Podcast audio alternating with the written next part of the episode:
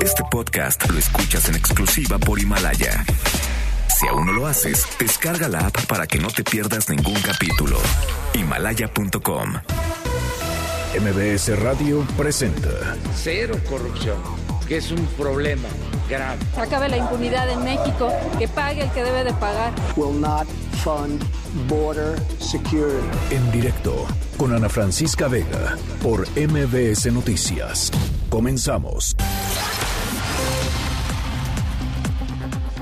Las 5 de la tarde en punto, ¿cómo están?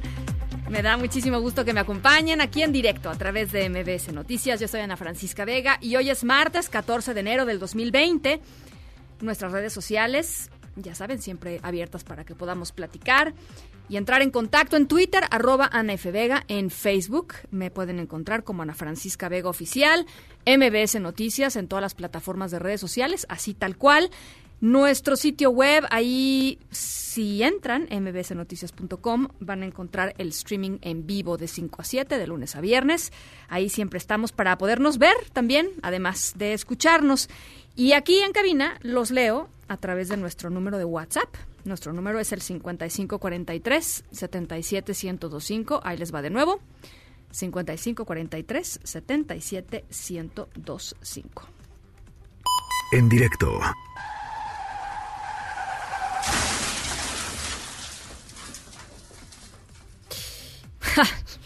Bueno, así, así, así de drástico y así de, pues de evidente es nuestro, nuestra introducción a la, a la entrevista de hoy y ustedes lo conocen muy bien porque hace solamente dos minutos estaba al aire. Exactamente, exactamente. José Ramón Zaval está aquí conmigo en, en cabina. Yo le agradezco mucho que nos regale estos minutitos porque salió una, pues una información que la verdad me llamó mucho la atención porque no es el primer año que sale. Es decir, eh, es algo que está recurrentemente en medios de comunicación y creo que vale la pena platicar sobre eh, la seguridad de los autos que se venden en México. Es correcto. Generalmente se dice que en México se venden de los autos más inseguros del mundo y pues ahí andamos como merolicos repitiendo la información sin entender bien a bien si efectivamente se venden de los autos eh, más inseguros en el mundo y si es así, pues qué es lo que llama a esta a esta demanda, ¿no? ¿Qué es lo que hace? Pero tú que eres el experto en estos temas. Fíjate. Ana, que estuve revisando la información que ayer me mandaste de El Universal eh, y la verdad es que no es del todo precisa. A ver. Eh, y tiene algunas inconsistencias, por ejemplo, habla de los frenos ABC, que no son ABC, si son, son ABS.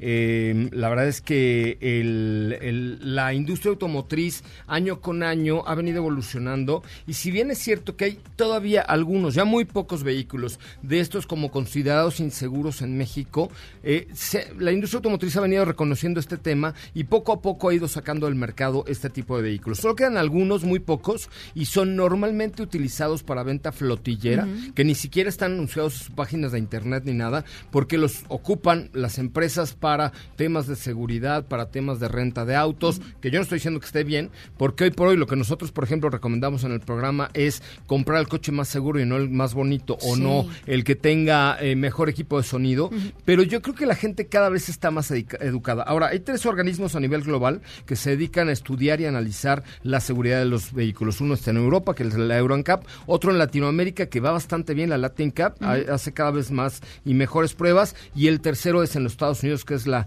National Highway Traffic Safety Administration, la NHTSA. Entonces, estos organismos, cada eh, que sale un vehículo, le hacen pruebas para determinar a través de estrellas cuántas estrellas tienen los vehículos. Esta información está disponible al público hoy por hoy. O sea, la latincap.com, diagonal ES, ahí están todas las pruebas de manejo y ahí de cada vehículo tú puedes eh, saber qué tan seguro o no es eh, cada uno de los autos. Y, por ejemplo, estoy encontrando bastante imprecisa porque, por ejemplo, nos hablan aquí de, eh, eh, de Toyota Avanza, que es una camioneta para siete pasajeros, que en principio no tenía bolsas de aire. Sin embargo, la marca lo identificó y la versión que se vende actualmente ya tiene bolsas de aire. Está hablando de, de vehículos que ya no se venden actualmente en el mercado. Dice, por ejemplo, Peugeot solo tiene el 302 y Ram 700. Ram 700 es un vehículo utilitario de trabajo que es de Grupo FCA y Peugeot nunca ha vendido un, modelo 302. Entonces, me parece que la nota está un poco imprecisa. Eh, yo creo que las marcas eh, han venido evolucionando y hoy ofrecen eh, vehículos mucho más seguros en México a la altura de cualquier parte del mundo y poco a poco estos autos más inseguros eh, han salido, han salido de comercialización. Y la gente también está mucho más educada. ¿eh? Eh, pero platicábamos antes de, entrar al aire y tú me decías que de pronto, pues, los, los, digamos, los clientes terminan a veces yéndose por qué bonito se ve el coche, pero no preguntan en las este, en las agencias, oye, este tiene buenos frenos, oye, cuántas bolsas de aire tiene, o prefieren invertir en cosas que no abonan a la seguridad del vehículo que están comprando, sino que abonan a, pues, al, qué bonitos rines, ¿no? Este Mira, alguna vez alguien me preguntó, oye, ¿cuál es el mejor coche para el primer coche de mi hijo? Le dije, el más caro que puedas. ¿Cómo? Voy a maleducar a mi hijo. No, no lo vas a maleducar. Eh, los chavos, sobre todo, tienen más propensión a tener un accidente, pues por el alcohol, por la velocidad, por la emoción, por las distracciones, por el celular, etcétera. Entonces, la verdad es que hoy la recomendación al público es decir, un coche que no tenga frenos ABS que no tenga bolsas de aire y que no tenga control de estabilidad, mejor ni comprarlo. Y yo estoy, eh, mañana te, tengo justamente cuáles son los únicos que no lo tienen en México, pero estoy seguro que el 99% de los autos ya lo tienen de esta manera y, y, por lo menos tienen versiones que así, que así lo tienen. O sea, ya de cualquier coche que se venda en México, probablemente la versión de entrada alguna no tenga estos elementos, pero eh, la gran mayoría de los vehículos tienen por lo menos frenos ABS y bolsas de aire. Y también va a entrar ya en vigor la norma oficial mexicana en el 2022, me parece, eh, a través de la cual obliga a que todos los vehículos tengan estos tres elementos que son fundamentales a la hora de un accidente. Frenos ABS, que es eh, no ABC, como dice por ahí la nota, es que ABS es anti-blocking system, ¿no? Sí, no, no es otra cosa. tú haz de cuenta, cuando tú vienes y frenas fuerte y sientes que el coche hace esto, o sea, como, que, brinca. Como que brinca y todo el mundo dice, ¡ay, ya lo eché a perder! No. Al revés. Hace, hace que los frenos no se bloqueen y que no gires sobre tu propio eje y tengas un mayor accidente. Mm. Las bolsas de aire, bueno, pues evidentemente, por lo menos cuatro bolsas de aire y este el control de tracción o de estabilidad. Ya prácticamente todos los vehículos lo tienen hoy por hoy para los modelos 2020. No estoy 100% seguro, pero creo que no habrá ninguno que no tenga por lo menos una versión con todos los elementos de seguridad. Ahora, te, te imaginarás tú que eh, estas noticias pues andan circulando por todo, por todo, el, por todos lados. Cada año sale la lista, cada, por eso, por eso estamos platicando ahorita, porque de verdad no es la primera vez que, yo escucho que en México se venden los peores coches del mundo. ¿Dónde se puede meter la gente para averiguar si efectivamente el coche que quiere este eh, que quiere comprar es un coche más o menos seguro porque además hay que decirlo, en México hay muchísima gente que se muere en accidentes automovilísticos, es uno de los países más eh, mortíferos. Los coches no son la única razón, evidentemente. No, van mezclados alcohol, velocidad. Velocidad y eh, mal estado de, de las de los ¿Sabías que hoy la principal causa de accidentes es el celular y ya no el alcohol? Ay, sí, qué horror. O sea, la gente, el celular, personas, La gente va chateando en el celular y va tuiteando en el celular. No, el otro día vi a alguien tuiteando, este, chateando en una moto, imagínate. No, ¿en serio? Sí, traían como que una cosa para cargar su celular en el volante de la moto y estaba revisando su WhatsApp. Qué cosa. Y dije, bueno, pues ya esto ya es el colmo del colmo, ¿no? Mira, cada una de las marcas tiene la obligación de publicar los elementos de seguridad y cualquiera, eh, tú puedes revisar en cualquier página de, la, de cualquier marca qué elementos. La recomendación es bolsas de aire, frenos ABS y control de tracción y existen estos tres organismos a nivel global que tienen todos los modelos. Tú lo puedes buscar por marca, modelo y año, que es la Latin Cap, Latin NCAP, eh, así como suena. N de no, Cap. Latin NCAP, exacto. La Euro NCAP y en, en Estados Unidos es NHTS la National Highway Traffic Safety Administration, este, que bueno, que fui a mejor en algún momento de mi vida, pero ahí tú puedes encontrar cuántas estrellas tiene y sobre todo hay hoy elementos de seguridad. Y ahora que estuve en el Consumer Electronic Show de Las Vegas hace un par de semanas, eh, estos elementos van a avanzar. Fíjate, vamos a ver más cambios, Ana Francisca, del 2020 al 2030 que los que vimos del 2019 al 1900. Ay, o sea, de los forcitos Forte, del... del ¿Te acuerdas de, la revolución industrial de Inglaterra? Inglaterra. Bueno, vamos a vivir una revolución industrial tecnológica Qué impresión. tan grande eh, y vamos a empezar a ver autos autónomos. Eso y- me emociona Que muchísimo. se manejan absolutamente solos. Y la meta, precisamente de todas las marcas, es que para el 2040 haya cero muertes por accidentes viales. Pues es que esa es la cosa. ¿no? ¿No? Que ese es el tema. Bueno, Pero pues- hay manera de cuidarse, o sea, hay que comprar el coche que, que, que mayor seguridad te ofrezca y eso lo puedes encontrar en todas las páginas. Si es un coche sin ABS, si es un coche sin bolsas de aire o sin control de tracción, mejor no lo compres y vete a la siguiente marca que te va a dar algo en un precio muy similar, pero con estos elementos de seguridad. Y si tienen alguna duda, pueden mm, consultarlo con José Ramón, que está en arroba autos y más. Arroba autos y más, por ahí estamos con mucho gusto. Muchísimas gracias. Pero sí, José la verdad Ramón. es que el tema de la seguridad es súper importante. Debe ser el primer factor decisivo. El segundo, el consumo de combustible. El tercero, el nivel de emisiones contaminantes. Y ya el cuarto, lo lindo y los rines y todo lo demás. Eso pasa a una Sí, segunda ya es cosmético, ¿no? Ya Sí, es cosmético. Es correcto. Gracias. Gracias a ti. Muchas gracias. Son las 5 con 10. ¿Les parece si nos vamos con otras cosas? Noticias en directo. Bueno, pues, ¿qué pasó con el caso de Torreón? Información que la verdad sorprende, y sorprende por la rapidez, y sorprende por la naturaleza de lo que nos están diciendo, eh, porque resulta que la Unidad de Inteligencia Financiera de la Secretaría de Hacienda eh, va contra las cuentas bancarias de los abuelos y del papá de este chico de 11 años que disparó en el Colegio Cervantes allá en Torreón, Coahuila. Apenas ayer la Fiscalía del Estado confirmó la detención de José Ángel N., el abuelo, ¿no? El abuelo de, este chico, que está acusado de ser responsable por omisión del homicidio de la maestra Mari, a quien disparó eh, su nieto antes de suicidarse. Él está eh, pues ya detenido y ahora eh, Santiago Nieto anuncia que se le han congelado las cuentas a él y al padre y también a otro a otro familiar más. Eh, la información la tienes tú, René Cruz. ¿Cómo estás? Buenas tardes. Hola Ana Francisca, amigos del auditorio, muy buenas tardes. Así es, el titular de la Unidad de Inteligencia Financiera de la Secretaría de Hacienda, Santiago Nieto Castillo, informó que ya se inició el proceso para congelar las cuentas bancarias de los abuelos y del papá del menor que disparó contra sus compañeros, esto en un colegio de Torreón, Coahuila. El ex titular de la Fiscalía Especializada para la Atención de Delitos Electorales destacó que encontraron flujos de recursos que no corresponden a la actividad de estas tres personas. Vamos a escuchar. En lo particular encontramos flujos de recursos que no corresponden con el, eh, eh, digamos, eh, la, de forma usual de, por parte de, la señora Rebeca Jiménez y los señores José Ángel Ramos, padre e hijo, y esto ha generado pues la, la investigación correspondiente. Vamos a presentar los resultados ante la Fiscalía del Estado y ante la Fiscalía General de la República y bueno, pues evidentemente eh, estamos en proceso de, eh, congelamiento de, cuentas en razón de que vimos flujos de recursos que no corresponden a la actividad de, las personas.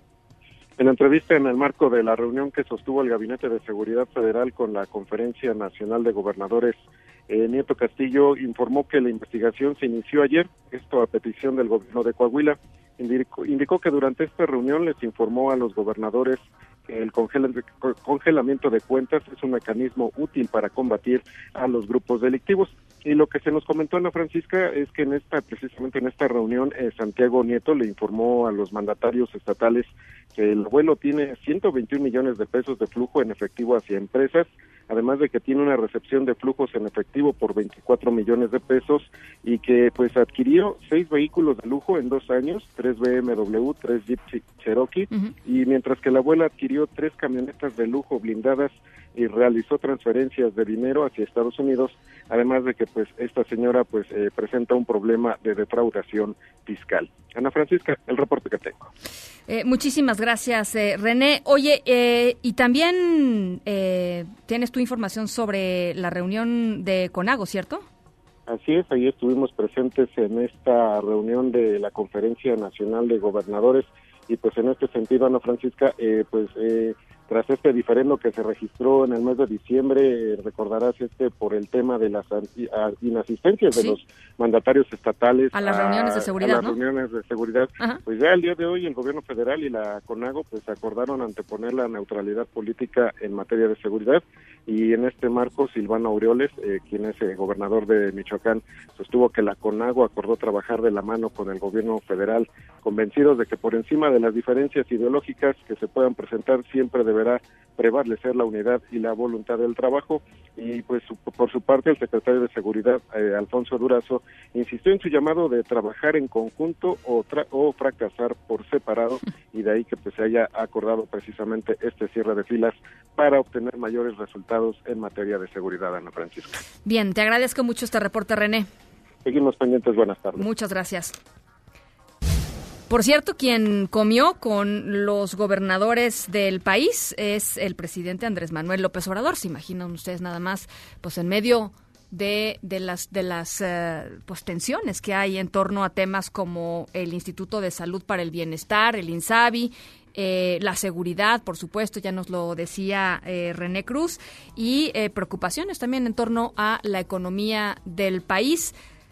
Eh, vamos a ir con, nuestra compañera Rocío Méndez en un ratito más eh, para que nos dé el reporte de esta comida. Eh, pero por lo pronto, pero por lo pronto, les quiero platicar también sobre senadores del PAN, ¿no? Senadores y gobernadores panistas que después de oponerse pues muy críticamente, muy fuertemente a la implementación del Instituto Nacional de Salud para el Bienestar del INSABI y la este pues eh, eh, la anulación del seguro popular, eh, pues finalmente propusieron hoy reformas en materia de salud para eliminar cualquier cuota de recuperación del INSABI. Exigen que todos los servicios otorgados a través del INSABI sean gratuitos, es decir, los de primer nivel, los de segundo nivel, pero también ya inmediatamente los de tercer nivel. Angélica Melín, ¿cómo estás? Buenas tardes. Hola Ana, muy buenas tardes, con el gusto de saludarte y también al auditorio. Si bien lo comentas, los senadores del Partido Acción Nacional eh, pues eh, perfilaron las iniciativas, al menos una de las iniciativas que presentarán en el marco de la Comisión Permanente del Congreso de la Unión el día de mañana, esto para que los servicios de salud, como ha prometido la Presidencia de la República, sean gratuitos en su totalidad, que no nada más la atención en lo que se le conoce como el primer nivel, el segundo nivel, eh, sea gratuita, sino que también también en el área de especialidades, ya cuando se atienden enfermedades pues médicas, eh, enfermedades y gastos médicos que sean eh, causan en gastos catastróficos a los usuarios, eh, bueno, pues también puedan ser gratuitos. los senadores panistas señalaron que con estas reformas, si se tiene por bien aprobarlas en el Congreso de la Unión, bueno, pues se cumpliría el propósito que ha estado ofreciendo la Presidencia de la República de que los gastos precisamente en salud, de que la población tenga acceso a la salud sin que esto le cueste sin que estén pagando ni siquiera cuotas de recuperación. Escuchemos cómo lo planteó la senadora del PAN, es Kenia López. Es que efectivamente se eliminen de la ley de salud las cuotas que se tiene que pagar por parte de los pacientes. Y también vamos a modificar el artículo 77 bis 1, en donde se establece la gratuidad, pero solamente en el primero y en el segundo nivel Vamos más allá nosotros en el PAN. Y por supuesto también se amplíe esa gratuidad al tercer nivel, que por supuesto es de especialidades. De modo que la propuesta de los senadores panistas es que la, el acceso a la salud en el país sea completamente gratis para todas las personas que no tengan acceso precisamente a estos servicios y que no cuenten con seguridad social.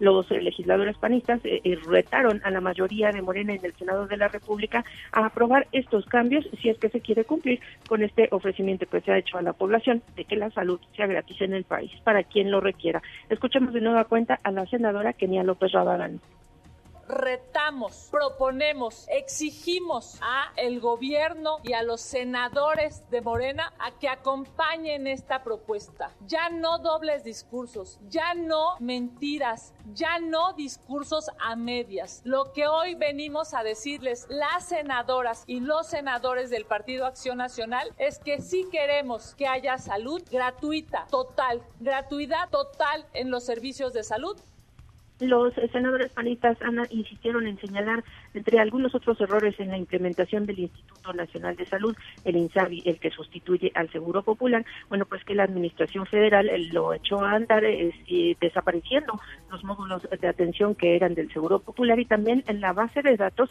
precisamente de este seguro donde pues estaba la información de todos los pacientes a las personas a las que se brindaba la atención médica y bueno, pues ahora hay un desorden administrativo en el INSABI. También eh, se cometió el error de incrementar sin tener capacidad el número de padecimientos que se podrían atender en este sistema de salud ahora con el INSABI que pasaron de un poco más de 60 a más de 90 enfermedades y también con un presupuesto insuficiente para pues dar atención eh, como se debe debidamente a la población. Ana es el reporte. Muchas gracias, Angélica.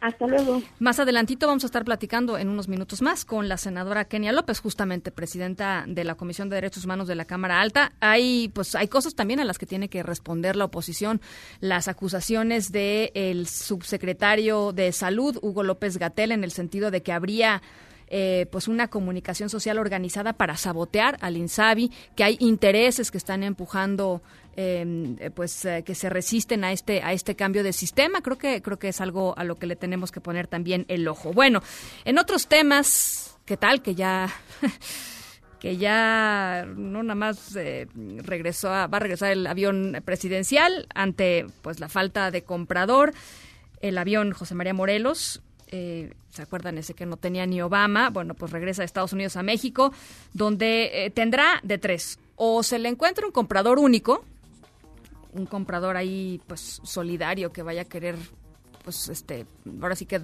dar ese dinero que es muchísimo dinero. Ya dijo el presidente que era para medicamentos y para pues para, para cuestiones médicas. Eh, o la venta en copropiedad para que el costo sea menor o que se rente o que se pues que se venda digamos que por pedacitos. Después de promocionarlo como la aeronave más emblemática del continente y un orgullo de la nación el presidente López Obrador negó que haya sido un fracaso su intento de vender este avión así lo dijo terminando ya su etapa de mantenimiento, de su certificación, regresa. No, es que es complejo y no queremos malbaratarlo, mejor esperar. Habían compradores, pero al final no consiguieron ellos financiamiento y está pasando el tiempo y por eso tomamos esta decisión. Ya queremos resolver este asunto. Son las 5 de la tarde con 21 minutos. Vamos a hacer una pausa.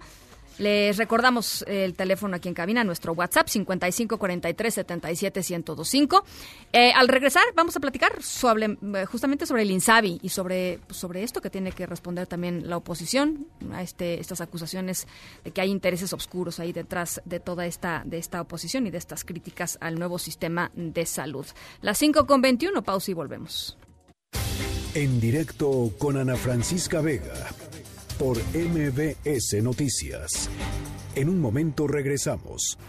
Continúas escuchando en directo con Ana Francisca Vega por MBS Noticias.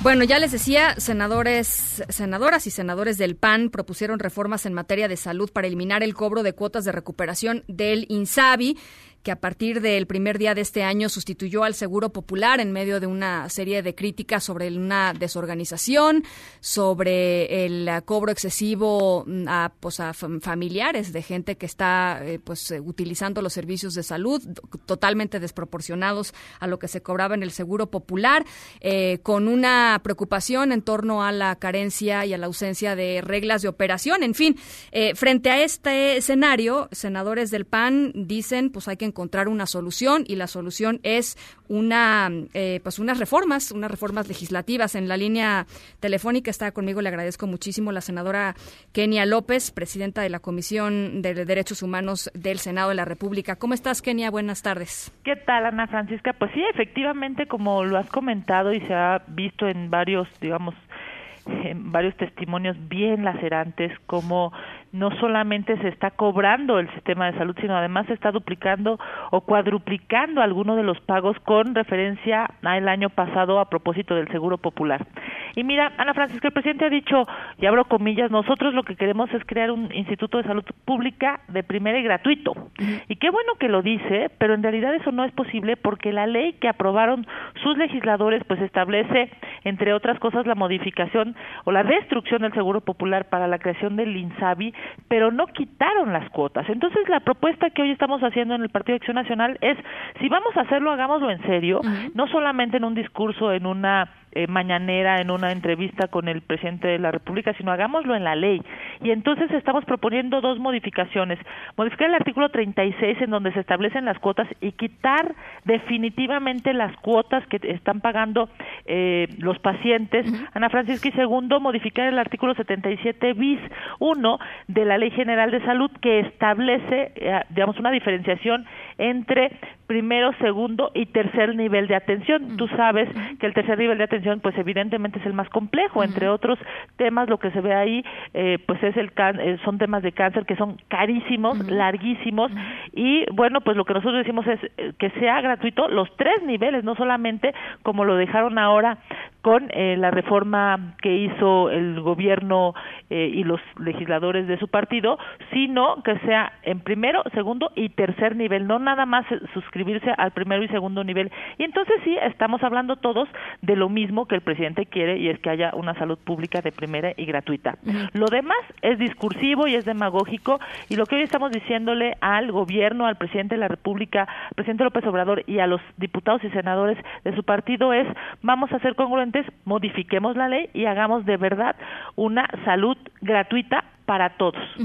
Lo que dice el, subsecretario de Prevención y Promoción de la Salud, Hugo López Gatel, eh, es que eh, existe una campaña activa de desinformación en torno al nuevo modelo de salud, que es una campaña mm, pues de comunicación social organizada por eh, que hay gentes y hay intereses ahí metidos en el sistema de salud que quieren sabotear al INSABI eh, y que no quieren que se cambie el modelo de salud, que son intereses que se resisten al cambio y que eh, pues son básicamente son financiados este, pues, desde otros lugares este, con, intereses que evidentemente no tienen que ver con, con la salud y con el bien común. ¿Qué, qué respondes a eso, eh, Kenny? Pues déjame decirte, Ana Francisca, que es bien preocupante que piensen, digamos, que en lugar de dar respuestas concretas, lógicas, lo que piensan es que todo el mundo los está boicoteando. La realidad es que lo hemos visto con mamás, con papás, con hermanos, eh, saliendo de los hospitales diciendo, a ver, me costaba 250 y ahora me cuesta 700 pesos, Ana Francisca. Eso, eso, eso, ¿quién lo va a financiar? Nada, pues pesa la persona, a la señora, al señor. Es increíble los testimonios que hemos visto y no solo de un medio de comunicación, en muchos, y no solo, digamos, eh, alguien que no pueda caerle, eh, digamos, no le pueda gustar la lógica de hacer del presidente, son eh, digamos, testimonios bien lastimosos como para que un servidor público de ese nivel se atreva a decir que es una, digamos, que está orquestado. Yo te voy a decir una cosa, en términos reales, el problema es que no saben hacerlo. O sea, se tardaron 20 años para llegar a la presidencia de la República y no saben hacer las cosas. Mira, mañana, Ana Francisca, se cumplen nueve meses de que el presidente de la República dijo quién iba a ser el titular del INSABI. Hace nueve meses el presidente dijo quién iba a estar a cargo de la salud de los mexicanos. Es más, ni siquiera existía el INSABI, todavía existía el Seguro Popular. Pero ya había una persona con nombre y apellido que se iba a encargar de toda la lógica, digamos, que hoy está sufriendo desafortunadamente, porque yo creo que que a nadie le gusta pensar que hay problemas en los hospitales, pero que está sufriendo por, yo no sé si por ignorancia, por falta de capacidad o por dolo.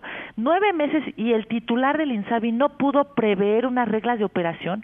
Estamos a 14, o sea, llevamos 14 eh, días ya de que el INSABI eh, está pseudo funcionando y hoy no hay reglas de operación. Entonces, ¿cómo sabes cuánto cuesta, qué cuesta, qué se paga, qué no se paga? Y estas reglas de operación, fíjate nada más lo que hicieron los legisladores de Morena, de veras es un, es un asunto de terror. Le pusieron 180 días para llevar a cabo las puede ocupar este gobierno hasta o sea medio año Ana Francisca para definir las reglas de operación de el, nuevo instituto. Es increíble porque tú imaginas es como si yo te dijera ay si estás enferma te sientes mal espérate medio año para que sepamos cómo te vamos a curar es, es, es, es una es una falta de respeto a la vida de las personas. Porque mira, que hagan mal el tema del, del avión y que terminemos pagando el avión, el costo del avión y los boletos del presidente y de toda su comitiva y las ponchaduras de llantas y los... Ya, eso digamos, sí importa y es horrible, pero eso solamente es dinero, pero esto cuesta vidas, Ana Francisca. O sea, la, la ignorancia, la falta de capacidad eh, de los servidores públicos de este gobierno lo que está generando son temas que eh, terminan afectando a un ser humano en su calidad de vida y si no es que en la posibilidad de fallecer y eso me parece que no se puede eh, respaldar y entonces lo que le decimos hoy al presidente es nosotros también queremos también queremos un sistema de salud público y gratuito. Entonces, hagamos las modificaciones a la ley. Hay algunos medios que me han dicho, eso es carísimo. Pues claro, pero entonces pero ah, los mexicanos gastamos 6 billones de pesos, Ana Francisca, en el presupuesto año con año. Pues destinémosle dinero, dejemos de estar este, cubriendo programas clientelares que nada más eh, son para pensar en la próxima elección y sí destinémoselo a los mexicanos que, por cierto, 70 millones de mexicanos no tienen un seguro ISTE, ¿no? Un servicio médico. Pues, serían, digamos, serían, el, el, digamos, el público objetivo del INSABI. A ver, eh, el subsecretario López Gatel dijo eh, ayer que eh, un poco en reacción a toda esta oleada de críticas que eh, los tres mm, servicios de primero, segundo y tercer nivel van a ser gratuitos para los no asegurados a finales de año. Entonces, ¿para qué hacer una modificación legislativa? Porque déjame decirte una cosa, Ana Francisca, a finales de año lo que está haciendo el subsecretario es que está ganando tiempo para un error. Sí me explico, o sea, si tú lees la ley, si tú lees el artículo 77 bis 1 de la Ley General de Salud, lo que te dice es, fíjate, empieza la cabeza del artículo diciendo que, que va a haber, eh, digamos, salud gratuita, ¿no? Ah, pero después en el segundo párrafo lo que dice es que sobre primero y segundo nivel, ¿por qué? ¿Por qué no en tercer nivel? sí, me explico, o sea, ¿bajo qué lógica? Y todavía se, atreve a decir que a final de año, que, confiamos en su palabra, esto es un asunto de, de fe, de palabra, no es un asunto de ley. bueno, frenaron, frenaron, frenaron ya las cuotas extraordinarias que se estaban cobrando, ¿no? O sea, regresaron al sistema, regresaron al sistema de cuotas. ahora sí que gracias por hacer lo que la ley establece, porque además, fíjate, ¿sabes, ¿sabes por qué? Digamos, ya no sé si has visto algunos este, testimonios de gente que dice, oye, me cobraban 250 por una cama y ahora me cuesta 700 pesos, ¿no? Porque ese cambio se dio, eh, digamos, en, no hay reglas de operación. Tú imagina que tú eres la administradora de un hospital y, y, tu gobierno, digamos, tu autoridad no te dice cuáles son las reglas de operación. Pues evidentemente ellos lo que dicen, ah, pues cobrémosle como si fuera cualquier persona, ¿no? Una persona que no está asegurada en el seguro popular, este, y, y, y digamos, démosle el precio normal, claro que eso lo que demuestra es que hay una desorganización. Fíjate nada más, borraron en el último minuto del 2019 para el primer minuto de 2020 borraron los padrones de los hospitales. O sea, si tú si tú estabas asegurada por el Seguro Popular y hoy vas a tu a, tu hospital, tú tienes que llevar un demostrar eh, digamos con tu carnet que eras asegurada porque hoy las personas que te atienden en los hospitales ya no tienen el padrón para saber si tú Ana Francisca Vega formas parte del padrón. Eso es eso es un de veras un exceso digamos de, de falta de inteligencia en este gobierno y todo porque lo hacen de verdad, eh, digamos, pensando en el discurso y pensando en, el, en la frase bonita que va a decir el presidente, pero no en la realidad.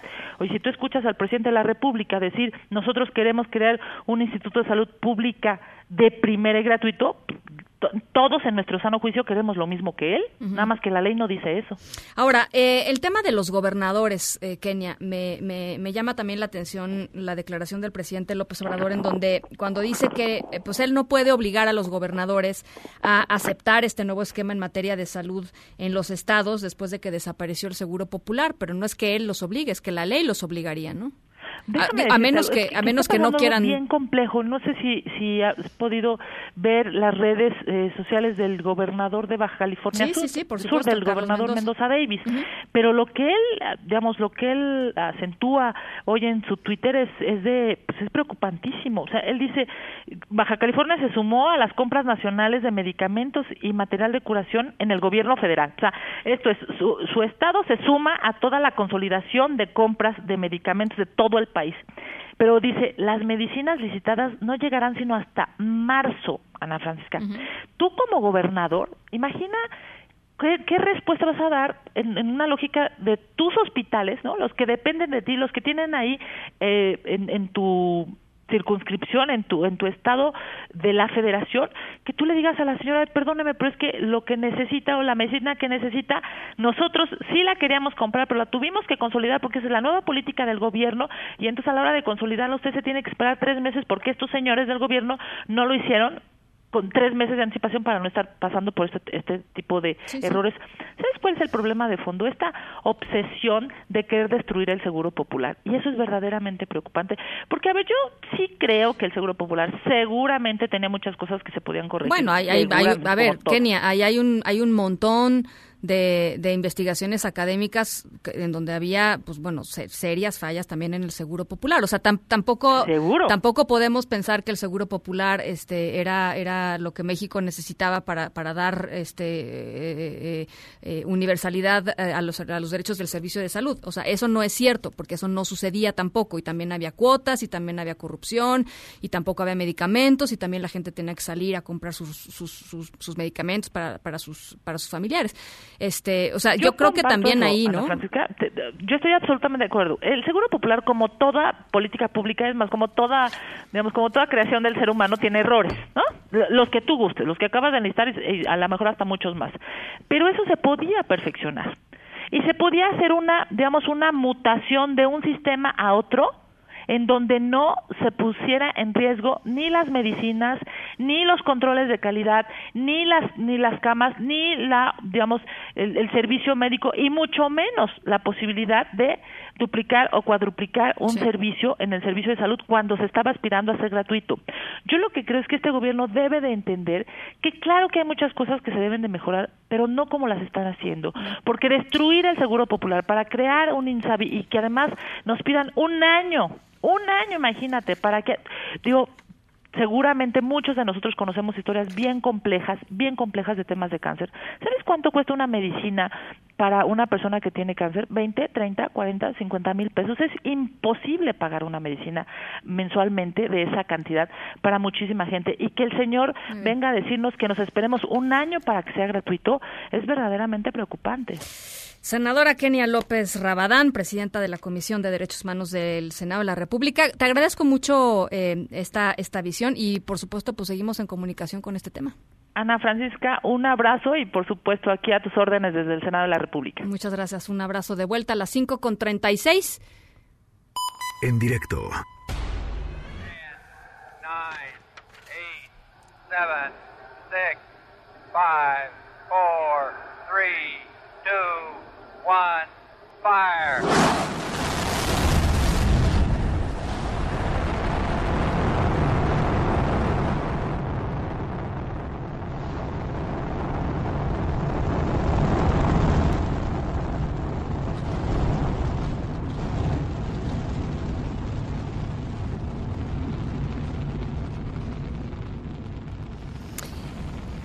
Nuestra historia sonora de hoy tiene que ver con eh, con viajes espaciales, en particular con, eh, con un viaje a la Luna. El protagonista de nuestra historia es una persona que es eh, pues conocido por muchas cosas en este mundo, pero una de ellas es este es bastante exótico y es el, la, la persona que se apuntó en, la primer, en el primer lugar de la lista para ser eh, turista espacial, el primer turista espacial que va a viajar a la Luna. De acuerdo con el plan, si todo va como, como se planea, él va a ser el primer turista espacial en el 2023. Este, pero pues como en todo buen viaje, pues no quiere ir solo. Bueno, no sé si como en todo bien, buen viaje, pero él, él, él no quiere ir a la Luna solo. Anda, anda buscando acompañante. Eh, y además de esto que les cuento, mm, hace un montón de cosas bastante curiosas que les voy a ir platicando eh, en el transcurso del programa. Por lo pronto, los dejo con esto.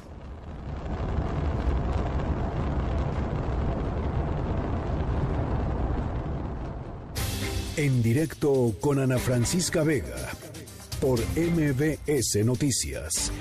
En un momento regresamos. Continúas escuchando en directo con Ana Francisca Vega por MBS Noticias. Nos vamos hasta Coahuila. Ahí está mi compañera Camelia Muñoz con información en torno al caso de pues del tiroteo en la en la escuela en el Colegio Cervantes de Torreón. Eh, Camelia, te saludo con mucho gusto. Cuéntanos eh, qué información tienes. Hola Ana Francisca, buenas tardes para ti, para el auditorio. Bueno, pues te informo que hace poco más de una hora concluyó la audiencia inicial contra José Ángel N., a quien una jueza de control le determinó prisión preventiva, a quien es el propietario de las armas que utilizó su nieto de 11 años de edad en el ataque al Colegio Cervantes el pasado 10 de enero. Y esta persona, bueno, deberá de esperar en el reclusorio varonil de Torreón la audiencia de, de vinculación, perdón, el próximo domingo. El hombre de 58 años de edad se le considera responsable del delito de homicidio por comisión de omisión al dejar las armas calibre 25 y 40 milímetros, milímetros disponibles para el menor que el viernes anterior disparó a una maestra que perdió la vida de forma instantánea, dejó heridos a cinco personas y luego se suicidó. En la audiencia inicial, tanto el Ministerio Público como la defensa pidieron la duplicidad del término legal para determinar si procede o no la vinculación a proceso, a proceso por la muerte de la maestra, la cual, Ana Francisca, fue provocada con las armas de José Ángel y cuyo plazo, bueno, vence la mañana del próximo domingo. Te cuento que la audiencia inicial se registró de forma privada y a esta no acudieron familiares del imputado. Es la información que tenemos al momento. Te agradezco mucho, Camelia. Buenas tardes. Un abrazo. Las 5 con 42. Vamos a una pausa rapidísimo y regresamos. En un momento continuamos en directo con Ana Francisca Vega. Continúas escuchando en directo con Ana Francisca Vega por MBS Noticias. Luis Miguel González, Economía. Luis Miguel, ¿cómo estás? Muy bien, buena tarde. Me da mucho gusto saludarte. Igual, como siempre. Oye, ¿qué, qué, qué, qué polémica se desató en torno a la declaración del embajador chino en México que dijo este hace unos días que eh, el gobierno chino, que, perdón, que, que, bancos chinos, entre ellos el Bank of China, eh, había dado 600 millones de, dólares, ¿no? Para la construcción de dos bocas. Salió rápidamente Rocío Nale a decir que no sabía de qué hablaba el embajador chino y la propia embajada reculó, ¿no? Este, después diciendo que, pues, que el embajador se había confundido, que había dado la declaración en un lugar donde había mucho ruido y que, y que pues se había confundido y que, que había metido dinero chino en, la refinanciamiento, en el refinanciamiento de Pemex del año pasado, pero que no necesariamente en la construcción de dos bocas. Eh, la nota es relevante por muchísimas razones. La primera es que otra vez nos, nos ayuda o nos obliga a poner luz sobre la refinería de dos bocas, un proyecto que es controvertido, y al mismo tiempo, vamos a decir, es uno de los cuatro grandes proyectos que ha impulsado el presidente López Obrador. eh, me, me atreví a proponer este tema, Ana Francisca. Primero, la fuente es todo menos un personaje menor. Es el embajador de China, vamos a decir, el embajador que acaba de llegar, tiene menos de un año en su cargo. Eh, hay los audios, quien tenga la oportunidad de escucharlos, no dan lugar a dudas porque le repreguntan. O sea, a ver, son 60 o 600, 600, ¿de qué se trata? ¿Quiénes son? ¿Son los bancos, etcétera? ¿Qué, qué cambia con, con, sobre todo con la respuesta de, de la secretaria Nale y con la propia, con el refuerzo del mensaje de parte del canciller Ebrard? Lo primero es, el gobierno insiste en un tema básicamente de la refinería es un proyecto nacional, nacionalista, y cualquier cosa que tenga el mínimo aroma a inversión extranjera, eh, vamos a decir, resulta tóxico uh -huh. para la para la narrativa de, de la Secretaría de Energía. Uh -huh sinceramente cuando yo oí la primera la primera versión que divulgó la agencia Reuters dije qué maravilla que haya alguien que comparta el riesgo de un proyecto que precisamente es cuestionado porque no parece tener una lógica económica más allá de la retórica nacionalista. Sí, sí. Entonces, cuando se apresuran a decir, no, eh, no, este proyecto no, no es para extranjeros, es un proyecto solo nacional, y empiezan otra vez con el tema de, es que la refinería tiene que ver con soberanía, bla, bla, bla, uno se queda con dos ideas. Si, si esa es la actitud general de Pemex frente a posibles aliados en proyectos que, insisto, no son proyectos seguros, que implica que quien invierta asume un riesgo, eh, pues se prende un foco. Eh, lo segundo es, a la hora de explicar en qué punto va la refinería, qué sigue, eh, hay que recordar, es una refinería que está cotizada para terminarse en un plazo menor, básicamente se terminaría en este sexenio, eh, se dice, se terminará entre 4 y 6 años y costará 8 mil millones de dólares. Con la capacidad de producción que se estima para la refinería, el costo que analistas independientes estiman es mínimo 50% arriba. Hay muchas referencias, pero por ponerlo en, por ponerlo con peras y manzanas. Se acaba de entregar una refinería en Asia para 110 mil barriles diarios por 3.900 millones de dólares. Y tardó más o menos cuatro años en, en, ese, ese es el tiempo de construcción.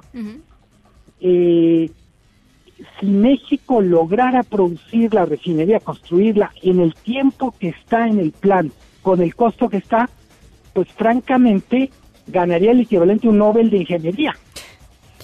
No hay eh, antecedentes de un proyecto de esa magnitud que se pueda hacer con ese costo, por no hablar de la dificultad del terreno de Tabasco. Y del liderazgo, Luis Miguel, creo que también ha sido un tema, el liderazgo en Pemex y en la Secretaría de Energía, ¿no? Este, al, principio del sexenio del presidente López Obrador se hicieron varias comparaciones en distintos medios nacionales y extranjeros eh, sobre el perfil de la gente que está, pues, eh, eh, al mando, ¿no? Como, como titular de, de las de las distintas este, petroleras alrededor del mundo y bueno, pues, pues no, no, no, el director Oropesa, pues no es, no es precisamente el perfil que uno estaría buscando en términos de eficiencia, innovación, este, no, sé, de experiencia en el sector. Eh, recuerdo la tabla esa y era, eh, hay que ponerlo en, perspectiva. Pemex es una de las 10 empresas petroleras más grandes del mundo. O sea, no es que les estemos dando para manejar una tienda de liste. Eh, una empresa de ese de esas características en el mundo recluta a ejecutivos con más de 10 años de experiencia en la industria.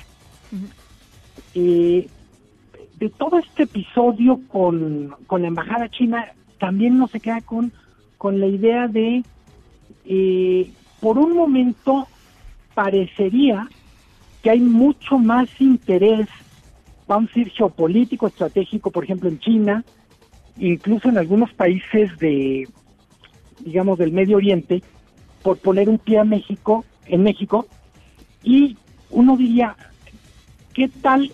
Insisto, es una cuestión casi como de novela, pero si es China quisiera estar en la refinería, pero Estados Unidos no, no ve con buenos ojos que China eh, dé un paso en México en un sector que es estratégico.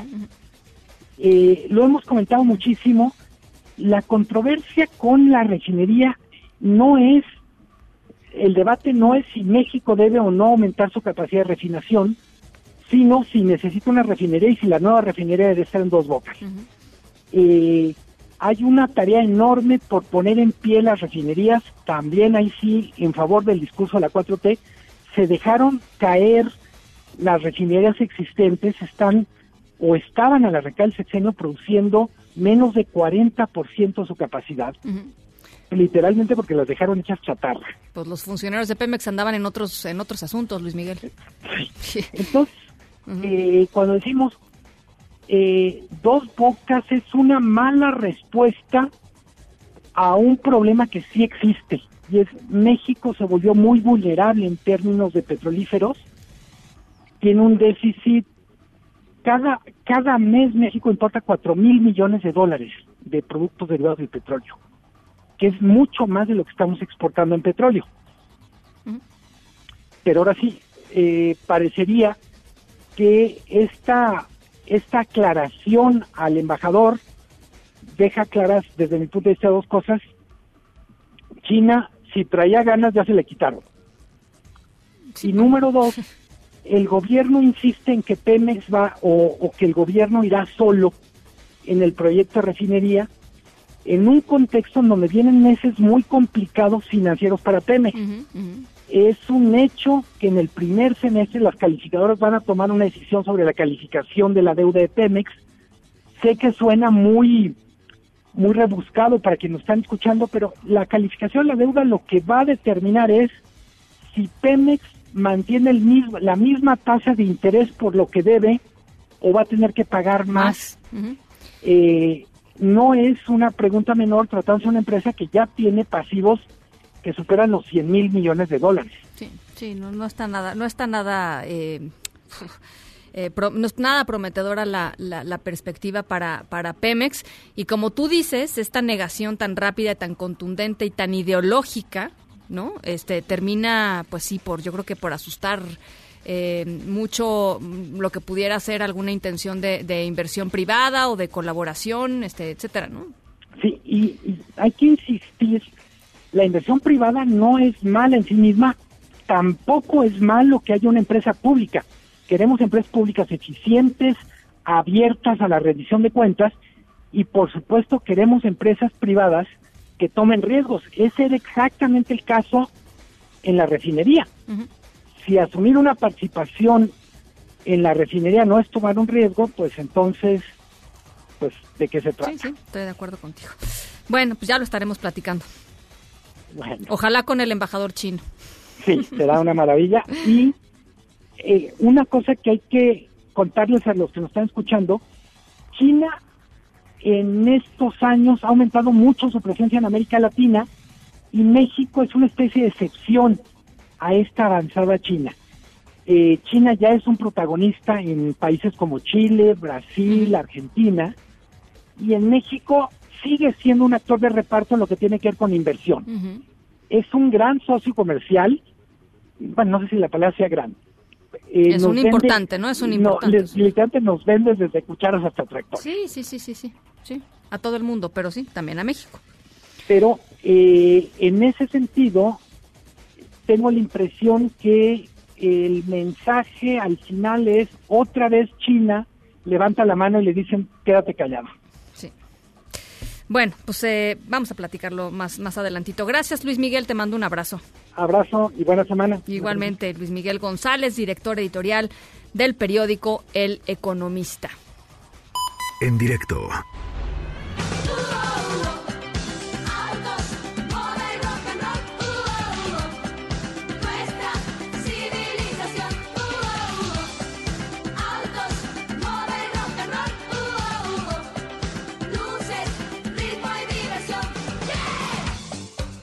Bueno, nuestra historia sonora de hoy está, está interesante, la selección auditiva de, de Karime López, Autos, Modi Rock and Roll de Fandango, porque nuestra historia sonora de hoy tiene que ver con una persona, un multimillonario japonés que se llama Yusaku Maezawa, eh, que fundó un sitio de compras de moda en línea que se llama Soso.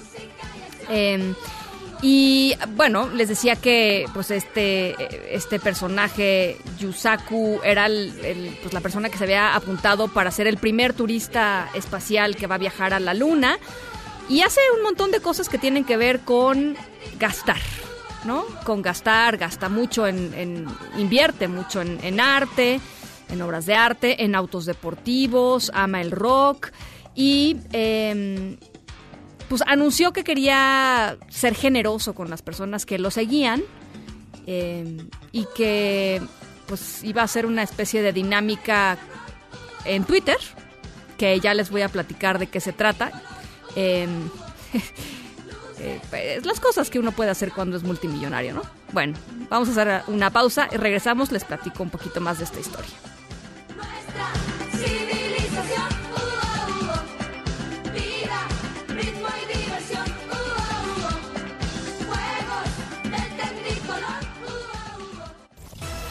En un momento continuamos en directo con Ana Francisca Vega.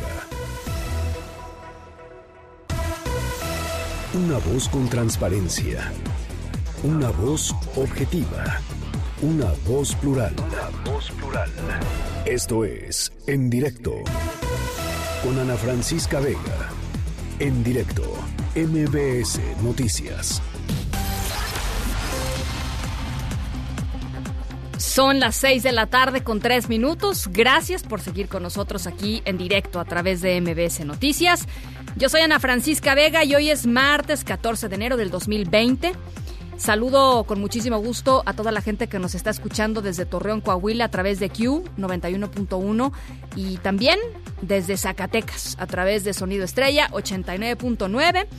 Saludo también a toda la gente que nos ve en nuestro streaming totalmente en vivo en nuestra página web mbsnoticias.com. Ahí andamos las dos horas de lunes a viernes de 5 a 7. Y a los que nos escriben a través de WhatsApp 55 43 77 1025 va de nuevo 55 43 77 1025 Noticias en directo. Va a ser hasta este próximo domingo, el domingo 19, cuando se determine si se va a vincular a proceso o no a José Ángel N., el abuelo del alumno de 11 años que disparó en contra de su maestra y de um, cinco compañeros y un adulto más ahí en el Colegio Cervantes de Torreón. Hoy, en su primera audiencia, eh, acusado por el delito de homicidio por omisión, se dictó prisión preventiva. En un ratito más vamos a estar platicando con Johan Uribe, director editorial del Siglo de Torreón, porque vaya que este caso tiene muchísimas aristas, eh, por supuesto, para Torreón, para la sociedad, para la laguna, pero, pero también para todo México. Creo que vale la pena echarle una platicada. En otras cosas, les platico que integrantes de la CONAGO comieron esta tarde con el presidente López Obrador. Por cierto, subió una, una foto a su cuenta de Twitter el presidente. No sé si han tenido oportunidad de verla. ¿Ya la vieron? ¿Ya la vieron? Bueno, pues está en una mesa larga, larga, larga, larga, larga, larga, ¿no? muy, muy larga. Imagínense, pues los- las gobernadoras, la jefa de gobierno, los gobernadores y miembros de su gabinete. Eh, hasta el final está, está él. Pero luego, además, está, pues bueno, están en, me- en medio de la comida. ¿Qué está tomando? ¿Qué están tomando? ¿Qué agua de qué es eso? Por favor, alguien me entre a Twitter, vea el color del agua que están tomando y mándenme sus sugerencias porque yo creo que es algo así como jarritos de fresa, no sé, este, ¿se acuerdan de ese color como de, no? Este, chillón, chillón, chillón, chillón, porque no es de Jamaica. Este, ah, váyanme contando, ¿no? Este, ¿qué, ¿qué les parece que están tomando? Hay unos que toman agua de horchata, claramente, pero otros están tomando algún agua de sabor que de verdad no logro distinguir. Así es que, bueno, ya me estarán ustedes contando. Bueno, les decía, a lo serio, a lo serio. Eh, se reunieron hoy eh, en eh, Palacio Nacional, en una comida en donde, pues ya les platicaba al inicio del programa, pues hay temas eh, fundamentales en la agenda pública, temas que han este, pues provocado encontronazos fuertes. Ahora el propio sistema de, de salud del que acabamos de platicar hace ratito entre los gobernadores y el presidente Andrés Manuel López Obrador. Eh, pero parece ser que, por lo menos, ¿no? Eh, la, la imagen que, que se, que se da y que, se, que sale al público es que pues les fue bien y que irían juntos para resolver los problemas de seguridad, que son los problemas pues que más aquejan a los mexicanos. Rocío Méndez, ¿cómo estás? Te saludo con mucho gusto. Ana, pues fue alrededor de las 5 de la tarde cuando salieron en tropel los ejecutivos de las 32 entidades federativas tras esta comida con el presidente Andrés Manuel López Obrador y su gabinete. El grueso de los mandatarios estatales, así como la jefa de gobierno en la Ciudad de México, recibieron este par de horas que fueron recibidos por el Ejecutivo Federal como una buena convivencia para estrechar relaciones.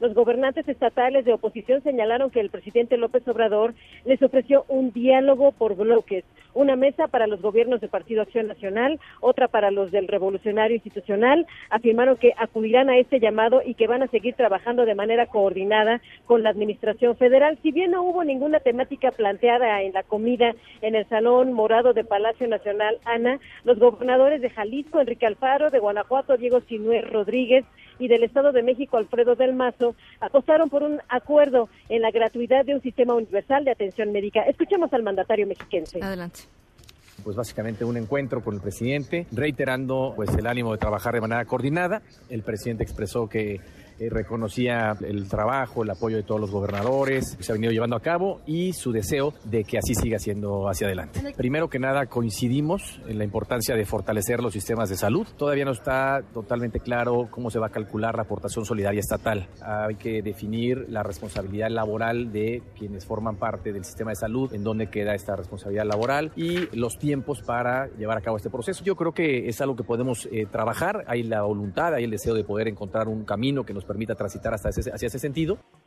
Y el gobernador guanajuatense Rodríguez destacó que se pondrá ante el Ejecutivo Federal una propuesta del PAN que en síntesis buscará garantizar medicinas y servicios de salud con recursos que puedan aportar los estados, pero también la federación, algo que de hecho ya prometió desde esta mañana el presidente Andrés Manuel López Obrador.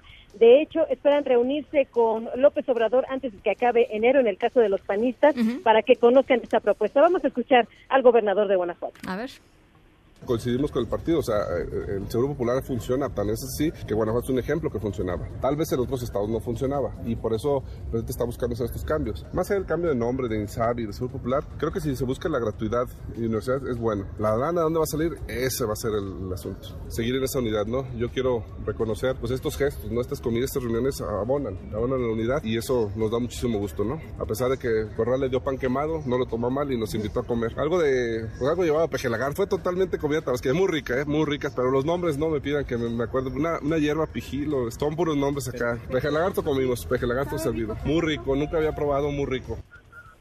Bueno, pues ¿qué comieron? Tú preguntabas. Fue peje lagarto, que todos coincidieron en señalar que estaba delicioso. Ajá. Tamal de chipilí, Mm. así como cordero en salsa. Y el agua a la que hacía referencia es agua de Matalí, originaria de Tabasco, muy popular en la zona. ¿De Matalí? Ta- Así es, agua de Matalí. No sabemos a qué se refiere. Ahorita mismo investigo, Rocío, no te preocupes.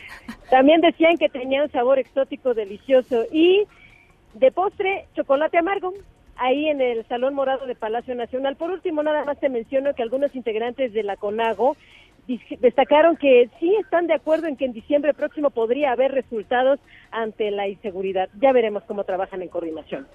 Bueno, pues ya, ya estaremos platicando, por supuesto, más adelantito. Gracias, Rocío. Hasta pronto. Un abrazo. Bueno, pues ahí tienen ustedes que rápidamente, este, este, ya no les di chance de que me escribieran ni en Twitter ni en WhatsApp. Agua de Matalí. Ya les voy a estar, ya les voy a estar, este, platicando. Es, a ver, aquí está, justo. Ah, permítanme, es una planta eh, ornamental, normalmente, de nombre común Matalí. Se prepara una bebida refrescante cociendo las hojas de esta planta. Ya, la, la rato les platico, pero bueno, vean, vean la fotografía, de verdad vale la pena. Dice mucho, además, sobre, sobre el estado de las cosas en el país. Bueno, em, platicamos con Kenia López Rabadán, senadora panista, presidenta de la Comisión de Derechos Humanos del Senado de la República. Eh, que presentó, que presentó esta, esta tarde, este mediodía, eh, pues las iniciativas que estaría poniendo a consideración del Pleno del Senado de la República la bancada del PAN para modificar y ofrecer efectivamente servicios gratuitos de salud a primer, segundo y tercer nivel, a diferencia de lo que se aprobó hace unos meses y que dio origen al INSABI. Eh, esto fue lo que nos dijo. A finales de año lo que está haciendo el subsecretario es que está ganando tiempo para un error. Si tú lees el artículo 77 bis 1 de la Ley General de Salud, lo que te dice es, fíjate, empieza la cabeza del artículo diciendo que, que va a haber, eh, digamos, salud gratuita, ¿no? Ah, pero después en el segundo párrafo lo que dice es que sobre primero y segundo nivel, ¿por qué? ¿Por qué no en tercer nivel? ¿Bajo qué lógica? Y todavía se, se atreve a decir que a final de año, que, que confiamos en su palabra. Bueno, pues es lo que dice la senadora López Rabadán. Y este jueves el Pleno del Senado, pero de Estados Unidos, podría ratificar finalmente el tratado comercial con México y Canadá, el famoso TEMEC.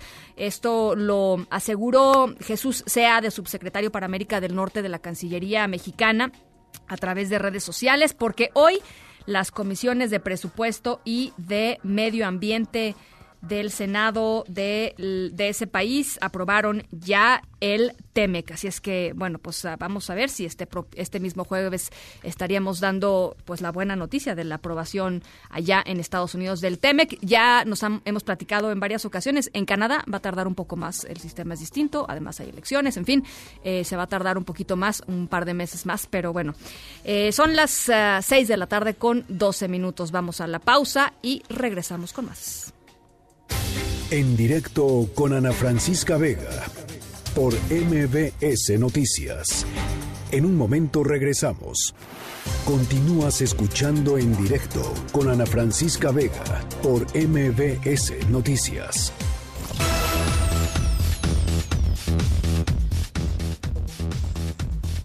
Bueno, pues les platicaba varias, eh, pues varias informaciones en torno al caso mm, del Colegio Cervantes allá en Torreón, Coahuila, en donde un chico de 11 años eh, pues llevó un par de armas eh, propiedad del abuelo, de acuerdo con lo que pues han asegurado los, las investigaciones. La Fiscalía Estatal mató a una de, de, sus maestras, hirió a otros compañeros y a un profesor y después se suicidó.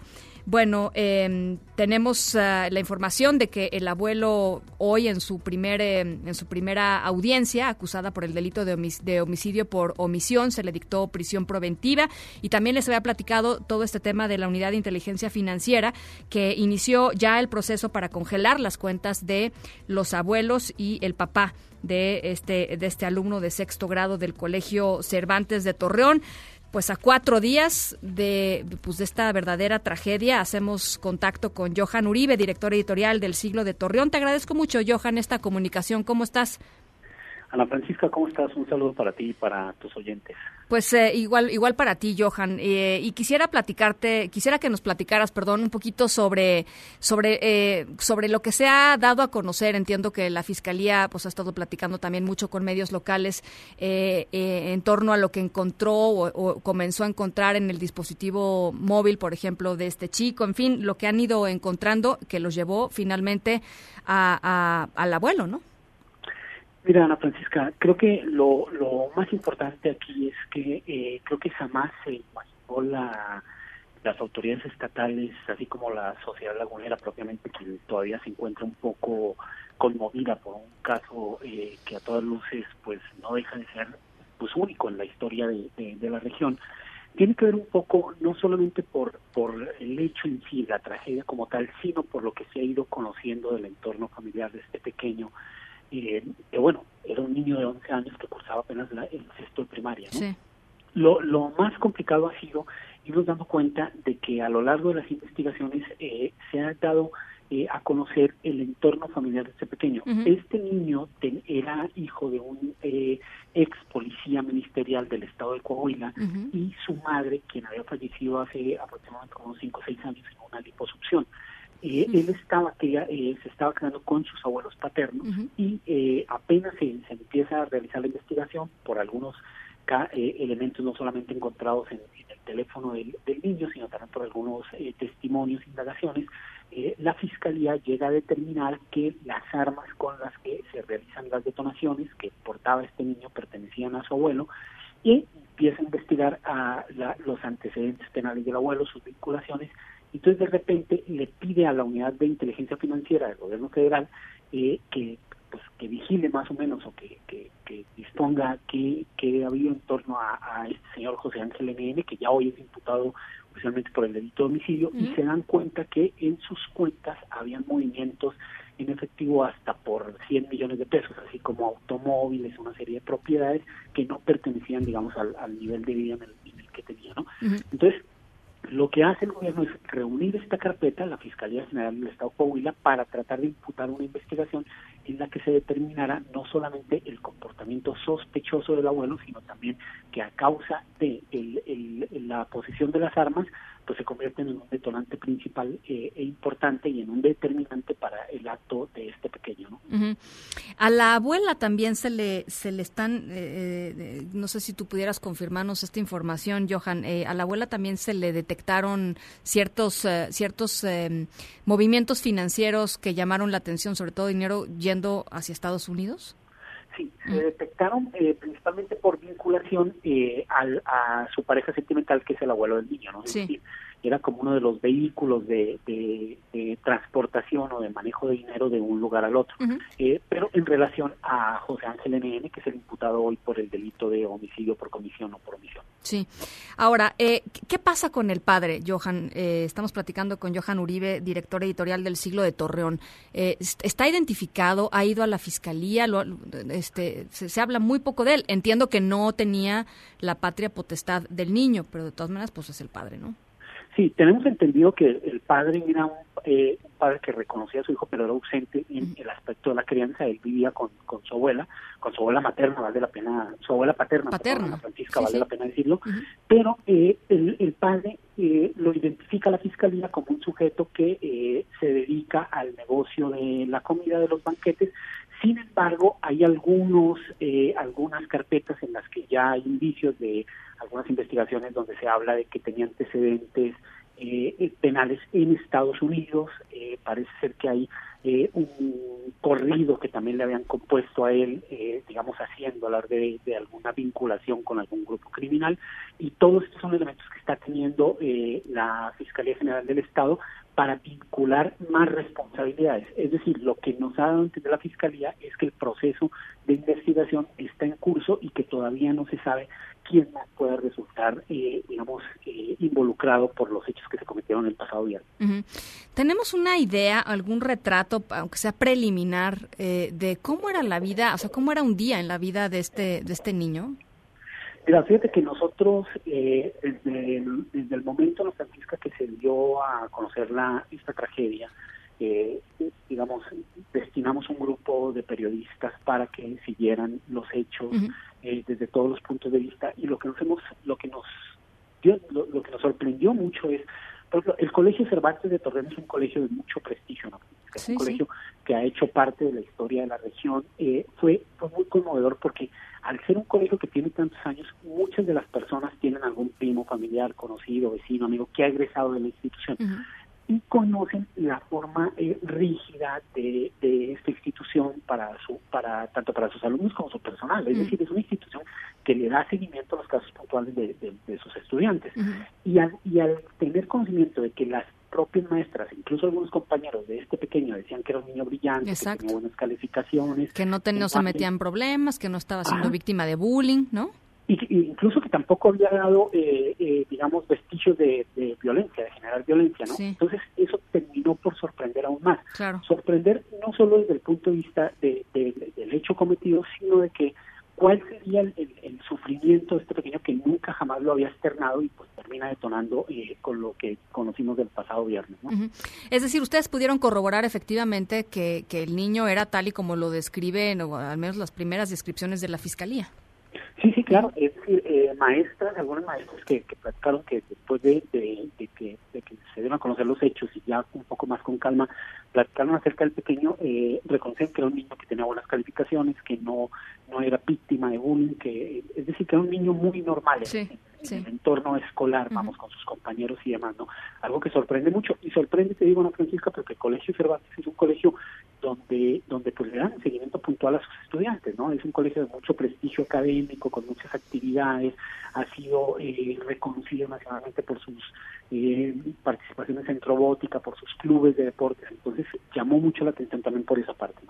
Ahora, eh, viendo ya la visión, eh, digamos, separándonos un poquito del caso particular y de lo que lo que ha detonado en, en- en la laguna, evidentemente, eh, eh, eh, Johan, eh, pues hay, eh, hay shock, ¿no? Este, evidentemente es, un caso que, afortunadamente no no nos toca narrar, este, ni siquiera te diría que frecuentemente nada, ¿no? Este, eh, no tenemos al principio ni siquiera palabras, ¿no? Para, narrar algo ah, como lo que estaba sucediendo.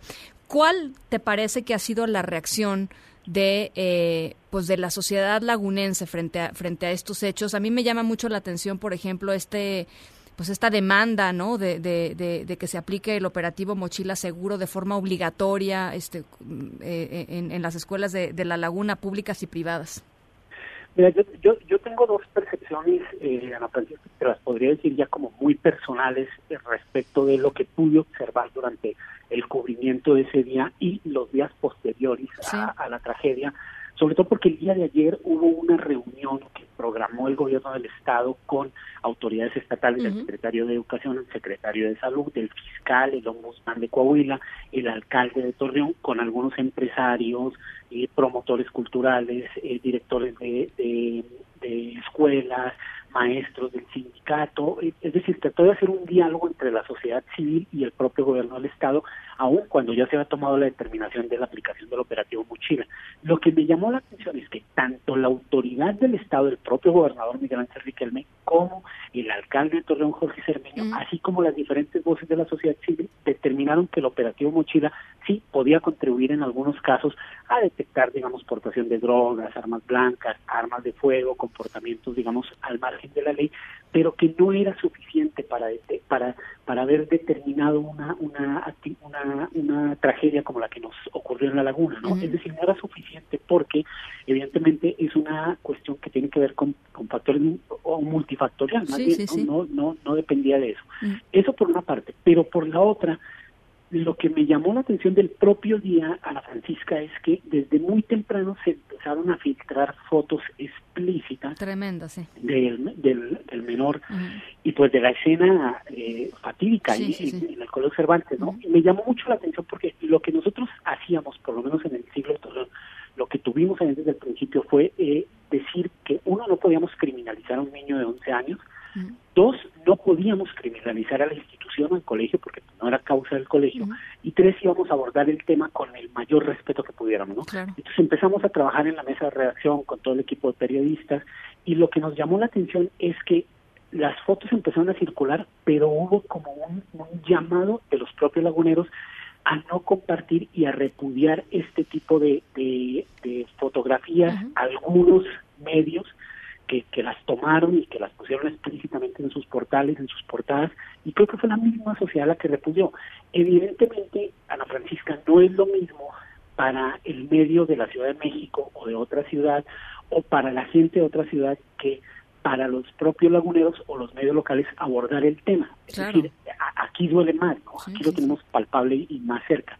Pero sí creo que, por una parte, eh, sociedad civil y gobierno entiende que el operativo Mochila no es suficiente, que ya no se trata eh, de, del tema de si es constitucional o no, si la Suprema Corte de Justicia de la Nación lo avala o no, sino que es un tema que va más allá del operativo Mochila. Y por el otro, creo que también la sociedad demandó mucho el respeto a la información y el respeto, el llamado a no compartir este tipo de imágenes que a todas luces fue bastante doloroso.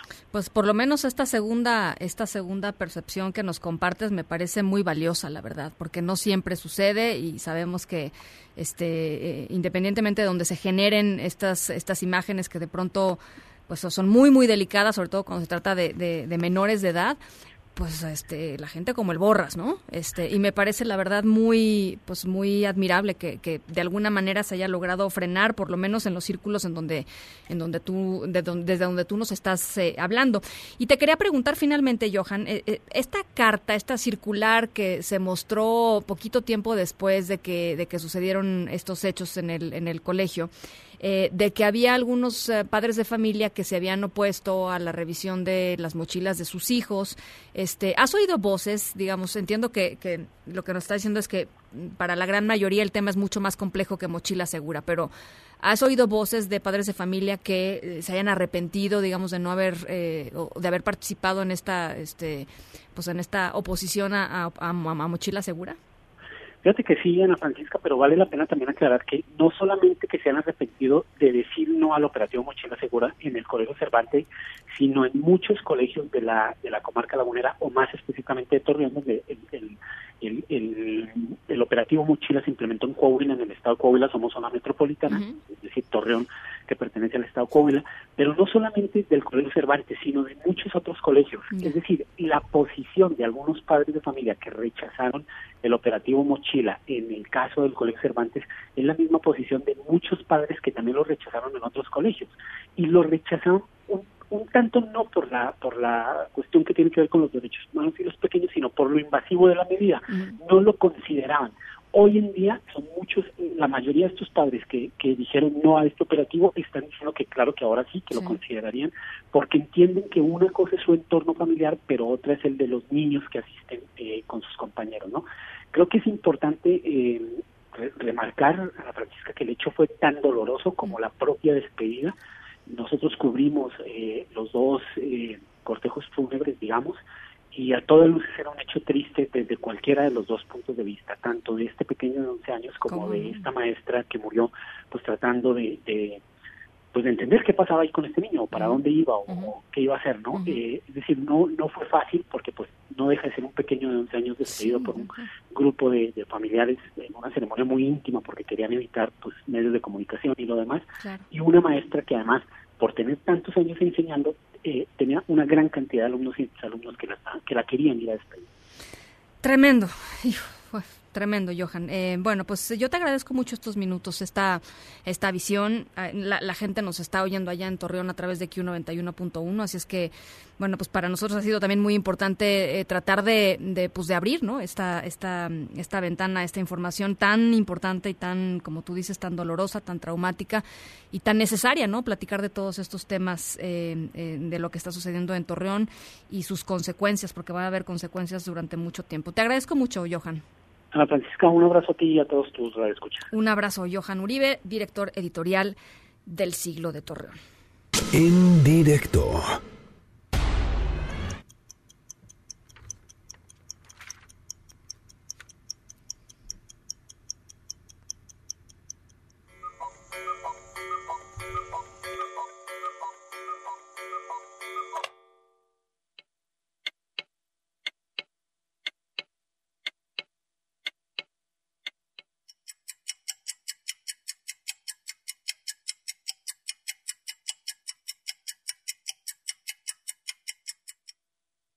Bueno, nuestra historia sonora de hoy tiene que ver con algo que em, pues no le sobra a todo mundo. Yo creo que a él tampoco le sobra tiempo, ¿eh? pero bueno, eh, tiempo también. Eh, tiene que ver nuestra historia sonora de hoy con, con algo que hizo este multimillonario Yusaku Maezawa, eh, fundador del sitio de compras de moda en línea eh, Soso. Em, decidió, chéquense esto, ¿eh? en Twitter, decidió repartir mil millones de yenes entre mil usuarios de Twitter. Esto ya sucedió, o sea, no vayan ustedes ahorita a entrar a la cuenta de este individuo porque pues ya pasó. Ahora síganlo porque siguen las dinámicas, ¿eh? Este, ya les digo que es un tipo muy exótico. Eh, y lo que hizo fue eh, mil millones de yenes entre mil, son algo así como 170 mil pesos. Y lo que dijo este señor, pues, excéntrico, es que, em, pues que con- quería ver un poco como experimentar cómo sería la vida de una persona si de pronto le da cierta cantidad de dinero fijo y, eh, y, lo deja desarrollarse, es decir, no tener la presión de hacer, tener que trabajar o tener que hacer dinero para, pues para vivir, para subsistir. Eh, hizo eso y ha hecho muchas otras cosas más. Eh, por supuesto que mil usuarios de Twitter ya son acreedores a estos 170 mil eh, pesos y van a ver el resto de las cosas en las que anda Yusaku Maezawa. Esa es nuestra historia sonora de hoy. En directo con Ana Francisca Vega por MBS Noticias. En un momento regresamos. Continúas escuchando en directo con Ana Francisca Vega por MBS Noticias. Noticias en directo. Bueno, la semana pasada les platicamos sobre este, eh, este caso también muy, muy doloroso del asesinato de Martín Loera Trujillo, eh, medallista, medallista eh, olímpico, eh, destacadísimo multideportista, joven, eh, pues muy, muy querido además allá en, Ciudad Juárez. Fue asesinado el pasado jueves 9 de enero al exterior de una plaza comercial allá en Juárez. El atleta estaba en preparación estaba en preparación para ir a los Juegos Olímpicos de Tokio 2020. ¿Qué es lo último que se sabe sobre este caso? Te saludo con mucho gusto, Armando Corrales, desde Ciudad Juárez. ¿Cómo estás? Buenas tardes.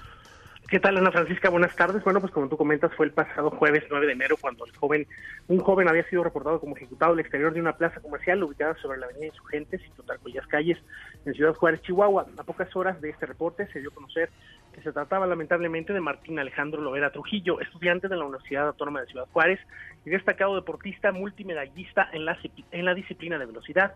Martín Lovera era un joven de 18 años que se encontraba en proceso de preparación para los Juegos Olímpicos de Tokio, Japón 2020 y bueno, pues a quienes en redes sociales reconocieron como un joven amoroso y dedicado a sus estudios y al deporte. Ante la indignación, el impacto que causó este caso eh, a nivel nacional, la Fiscalía comenzó de forma inmediata las indagatorias para dar con los responsables de estos hechos que le quitaron la vida al joven deportista, por lo que hasta ahora, ya hasta este momento, ya se siguen varias líneas de investigación, según el fiscal general de la zona norte, Jorge Nava López, quien aseguró que se está haciendo una investigación completa y se han dado eh, varias entrevistas a los testigos, quienes aseguraron que solo una persona participó en los hechos, cobrando fuerza la hipótesis de un robo con violencia, ya que la persona, después de realizar el disparo, el único disparo que le quitó la vida a Martín, le arrebató una bolsa deportiva tipo cangurera que llevaba el joven. Vamos a escuchar al fiscal. Adelante. No descartamos hasta ahorita ninguna posibilidad, sin embargo, pues cobra fuerza la, la hipótesis de un robo con, con violencia. Es únicamente un, un, disparo el que le realizan a la, a la persona, se localiza un casquillo en este lugar y al menos pues hay, una, hay un testigo que menciona que el agresor le, le arrebata una, una bolsa tipo cangurera a la persona que pierde la, la vida. Y bueno, pues fue el día de ayer que el cuerpo de Martín Alejandro fue sepultado por sus familiares, no sin antes llevar sus restos a las instalaciones del Estadio Olímpico, Olímpico Benito Juárez, donde los atletas universitarios entrenan para su mejor preparación. Uh -huh. Ahí compañeros deportistas pudieron darle un último adiós a Martín en medio de llanto y aplausos. Por su parte, el señor Martín Loera aseguró en los medios, a los medios de comunicación que su hijo era un joven disciplinado, dedicado al deporte, siempre apoyado por sus padres, pues era un hombre bueno. Por eso aseguró que a Martín no lo iban a matar, reafirmando la versión dada por la Fiscalía del posible robo con violencia. Escuchemos al papá de Martín. Uh -huh. Disciplina, sudor, esfuerzo es lo que entregaba mi hijo todos los días, todos los días en la pista. Llegaron ahí siguiéndolos de una camioneta, tiraron dos balazos, un balazo no sabemos dónde cayó, un solo balazo le entró a mi hijo en esta parte y le rompió sus pulmones a mí. Posterior a eso, toman su bolso y se llevan sus cosas. A mi hijo no lo iban a matar, yo estoy seguro que no. Bueno, pues Martín Alejandro Lovera Trujillo participó en la Olimpiada Nacional 2018, donde consiguió el oro en la categoría de 100 y 200 metros. Participó en la Olimpiada Nacional, así como en los Juegos de la Juventud de Buenos Aires, Argentina. Ayer fue su última vuelta olímpica al Estadio Benito, al Estadio Olímpico Benito Juárez. Ana Francisca, hasta aquí la información. Híjole, bueno, pues qué fuerte. Te agradezco mucho, Armando. Hasta luego, buenas tardes. Gracias, Armando Corrales, desde Ciudad Juárez, Chihuahua. En directo. Bueno, y otro caso del que hemos estado platicando aquí en este, en esta, en esta emisión, eh, tiene que ver con eh, el ataque con ácido contra la saxofonista Marielena Ríos Ortiz en septiembre del 2019 y a la persona que está señalada como el autor intelectual de este, de este terrible ataque que tiene a Marielena, pues todavía en, en el hospital eh, delicada de salud, muy delicada de salud, con consecuencias evidentemente eh, de por vida. Y tú tienes información uh, que tiene que ver con la orden de aprehensión que ya se dictó contra Juan Vera Carrizal, que además es exdiputado local allá en Oaxaca. Te saludo con mucho gusto, Evelyn Aragón. Buenas tardes. Muy buenas tardes, Ana Francisca. Te saludo con gusto y efectivamente te comento que un juez de control de allá de Guajuapan de León, en la región mixteca, confirmó la orden de aprehensión librada en contra del empresario y exdiputado local Juan Vera Carrizal por su presunta participación como autor intelectual del ataque con ácido de la saxofonista María Elena Ríos Ortiz, como bien comentaste, suscitado en septiembre del 2019. Se sabe que fue el pasado 2 de enero que al interior de este juzgado con residencia en Guajuapan pues emitiera la orden de aprehensión luego de estudiar el caso y resolver en razón a las pruebas vertidas en la carpeta de investigación realizada por la Fiscalía. Pese a que han transcurrido 12 días de que se emitiera la orden de captura, hasta el momento la Agencia Estatal de Investigaciones no lo ha podido localizar, por lo que Vera Carrizal pues se encuentra en calidad de prófugo de la justicia. Como sabes, Ana, a finales del mes pasado se dio a conocer que el empresario gasolinero había tramitado un amparo para evitar justamente ser detenido. Sin embargo, el delito por el que fue girada la orden de aprehensión es tentativa de feminicidio, por lo que el proceso penal tendría que enfrentarlo en reclusión, ya que se considera pues de gravedad y no permite el beneficio de la libertad bajo otros instrumentos legales, mientras que las autoridades estatales, quienes eh, después de estos tres meses se dieron a la tarea de investigar el caso, esto luego de que se mediatizara obviamente a nivel nacional e internacional la exigencia de justicia para María Elena, pues aún no han emitido postura al respecto de esta orden de aprehensión. Quien ya se pronunció hace unos momentos fue el diputado local y presidente de la Junta de Coordinación Política, Horacio Sosa Villavicencio, quien calificó de tardía y ventajosa la orden de aprehensión misma que dijo le dio tiempo al señalado pues de planear otro tipo de acciones. El diputado del- de Morena aseveró que es respetuoso del trabajo de Rubén Vasconcelos al interior de la Fiscalía, sin embargo, pues la dilación en la ejecución de la orden de aprehensión deriva en que hoy el presunto responsable pues lamentablemente permanezca prófugo. Y es que como sabemos, pues la Fiscalía se comprometió con la investigación y anunció incluso la detención de dos autores materiales de los hechos y también reconoció que había una línea de investigación contra el empresario oaxaqueño señalado por la familia de Marilena como autor intelectual y hoy prófugo de la justicia. Hasta aquí el reporte, Ana Francisca. Oye, Evelyn, eh, platicamos aquí hace unas semanas con la hermana de, de María Elena, eh, que la verdad, como tú lo dices muy bien, eh, si no si no hubiera sido por, pues ahora sí que por el empuje de la familia de, de tratar de, poner el tema de este ataque con ácido en contra de, de María Elena en medios de comunicación, pues la verdad se hubiera quedado en, en, en- en un, en un ataque más, ¿no? En, un- en una cosa local en donde, donde no hubiera cobrado pues la relevancia que hoy, que hoy tiene el caso. ¿Cómo está la familia, eh, eh, digamos, con estas nuevas noticias?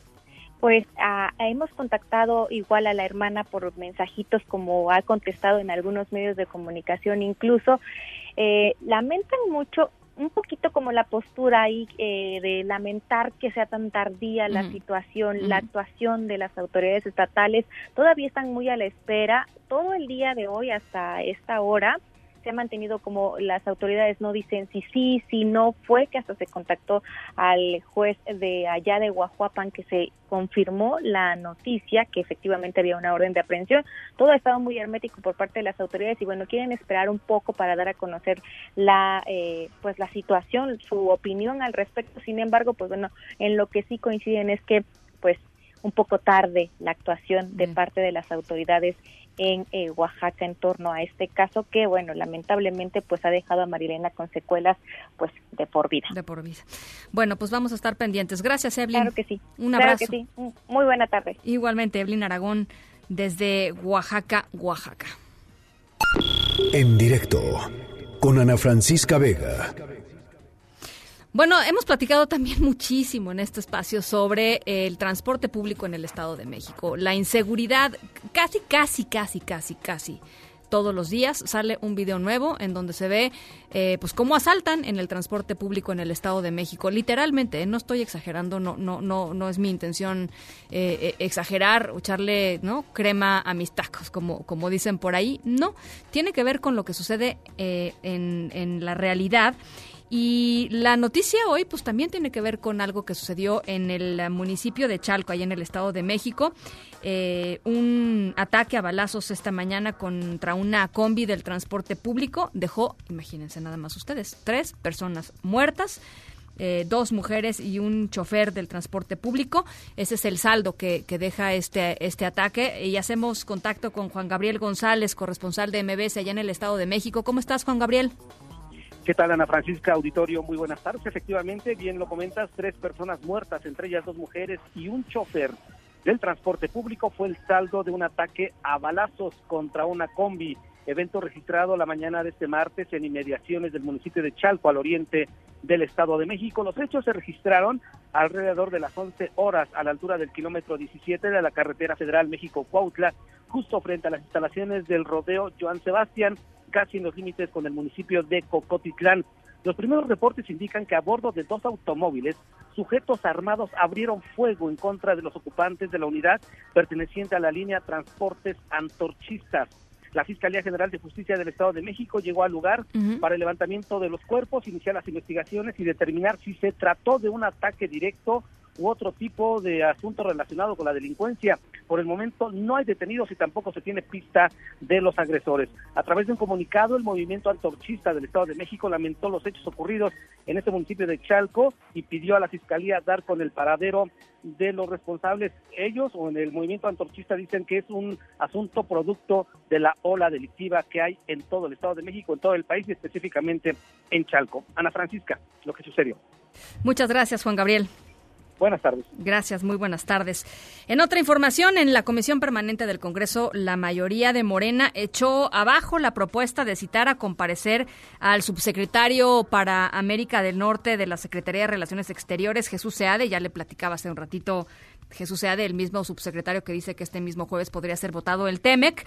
Eh, y bueno, eh, los diputados de oposición querían platicar con, eh, con el subsecretario Seade para eh, que explicara el subsecretario el impacto de los agregados laborales de Estados Unidos aquí en México. ¿Se acuerdan que hubo un tema enorme justamente del TEMEC? eh, en el sentido de que si iban a haber supervisores en el ámbito laboral o no. Al final se quedó, digamos, la redacción en, en- en el en el texto del tratado quedó como agregados laborales que estarían adscritos a la embajada de Estados Unidos aquí en México y pues le querían preguntar más sobre el asunto no es la primera vez que, la mayoría de Morena en diputados ni en senadores bloquea eh, ciertas, eh, ciertas comparecencias de funcionarios de la Administración Pública Federal. Esta, pues, la ocasión, la última, la última ocasión, el subsecretario Jesús Sea de Angélica Melín. Platícanos cómo fue recibida esta noticia por la oposición. Hola Ana, de nueva cuenta, muy buenas tardes y con gusto de saludarte y también al auditorio. Pues sí, eh, hubo eh, quejas y reclamos en el marco de la reunión de comisiones de la comisión permanente que están analizando los temas que se tratarán en la sesión de mañana y bueno, pues uno de los puntos en análisis en estas eh, comisiones, bueno, pues era esta petición planteada por legisladores de la oposición para llamar a comparecer ante la comisión permanente eh, propiamente al subsecretario Jesús Seade, el subsecretario para América del Norte de la Cancillería, para que explicara el impacto de los llamados agregados laborales que bien mencionaba Ana, eh, que Estados Unidos está previendo enviar a nuestro país eh, para ejercer una especie de supervisión en el marco de la aplicación de la ley laboral, todo esto como parte de los acuerdos establecidos en el eh, Tratado Comercial con eh, Estados Unidos y Canadá, el llamado TEMEC. En, en la reunión de esta comisión de trabajo de la comisión permanente, eh, pues la mayoría de Morena, encabezada inclu- incluso por la presidenta de la mesa directiva del Senado, la senadora Mónica Fernández, pues señalaron, ellos consideraron que ya no era necesario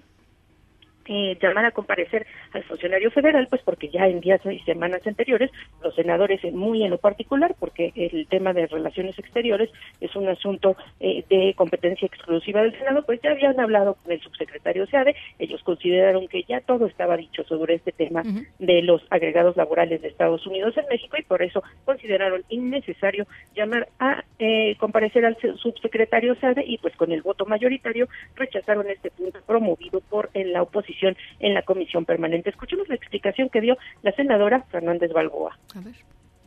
Del tema este de los famosos inspectores, en el escrito que está todavía ahorita eh, arriba en la página de Relaciones Exteriores y que nos entregó desde el principio el doctor Seade, viene muy claramente que estos agregados no serán inspectores laborales y que estarán sujetos a todas las leyes mexicanas relevantes. O sea, hay toda esta información, ya está. Pues no sé mis compañeros, pero al menos yo no iría porque lo veo como una acción innecesaria. Así, pues muy directa, la senadora Mónica Fernández le dijo, bueno, pues sí, en caso de que se llegara a aprobar esta citatorio a comparecer, que a final de cuentas se rechazó, bueno, pues ella adelantó que eh, en lo particular y muchos de sus compañeros, sobre todo de la mayoría, pues ni siquiera se presentarían porque para ellos el tema ya está muy explicado. La información está en la página de internet de la Cancillería y consideran que ya no se le deben pedir explicaciones ni más rendición de cuentas al subsecretario Seade. Sin embargo, pues les recomendó a los diputados federales que si ellos quieren llamarlo aparte para que se reúna eh, solo con los diputados federales y solo los de la oposición, bueno, pues están en la libertad de hacerlo porque también subrayó el subsecretario Seade es muy accesible y bueno, pues tiene toda la disposición de brindar la información en que se lo solicite para tratar de que este tema no quedara en el aire como quedó eh, Ana, eh, los eh, legisladores de oposición propusieron, bueno, que no se le llamara a comparecer al subsecretario, pero que sí se le pidiera un informe por escrito a enviar a la comisión permanente y esta parte de la propuesta, pues para que sí hubiera rendición de cuentas en algún sentido, también se rechazó. Ana, es el reporte. Bueno, pues te agradezco mucho, Angélica. Hasta luego. Un abrazo. MBS Noticias. En directo. Muchísimas gracias por todos sus comentarios. Sofía nos dice a través de nuestro número de WhatsApp, entonces detuvieron al abuelo del niño de Torreón por omisión.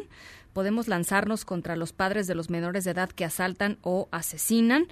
Eh, gracias, Sofía, por, por escucharnos. Mm, mm, Lo que nos dijo el director del, ah, del, diario El Siglo de Torreón es que fue, eh, pues no nada más la omisión de haber dejado las armas di- disponibles, digamos, ahí para, para que este chico las agarrara, eh, las tomara y las utilizara, sino varios factores alrededor de. Entre ellos, eh, por supuesto, eh, pues haber sido omiso en torno al cuidado de estas armas, pero también el tema, el tema financiero y el tema un poco de la reconstrucción de, de sus de sus de sus casos. Pero no sé si te acuerdas Sofía de este caso aquí en la Ciudad de México en donde había una banda de niños de adolescentes de 13, 14 años que se dedicaban a robar en distintas colonias y pues los papás tenían que llegar a sacarlos cada vez que los los, eh, los detenía la policía este y era bien complicado lidiar con los papás. Los papás evidentemente pues este defendían a los a los hijos en fin. Vamos a vamos a estar platicando sobre este sobre este sobre este caso. Raúl Hernández nos dice Ana una pregunta a esta panista se refiere a la senadora eh, Kenia eh, Rabadán López Rabadán. Dice dónde quedaron los 81 y unos mil millones de pesos que desaparecieron gobernadores panistas y por qué de eso no se habla además ahora ya no se necesita carnet fui a un hospital de tercer nivel y solo me pidieron mi identificación hospital en el en el GEA en el hospital GEA González eh, y Laura Cruz nos dice, hola Ana Francisca, realicé un muestreo con mis compañeros. Gracias por escucharnos, Laura. Y dice Laura, tenemos dos opciones del agua que está tomando el presidente y los gobernadores allá en Palacio Nacional. Dice, uno, curado de frutos rojos o dos, agua de granada. No, bueno, ya, ya vimos que era otra cosa. Toño Villazón nos dice en Twitter, de Betabel pa'l susto. Y The Real Rave nos dice, puede ser que estén tomando fabuloso sabor lavanda. bueno, ahí están algunas de sus, de sus respuestas. Muchísimas gracias por, por escucharnos y por platicar con nosotros en redes sociales o a través de nuestro número de WhatsApp. Son las 6 con 51. Vamos a la pausa. Regresamos. En un momento continuamos en directo con Ana Francisca Vega.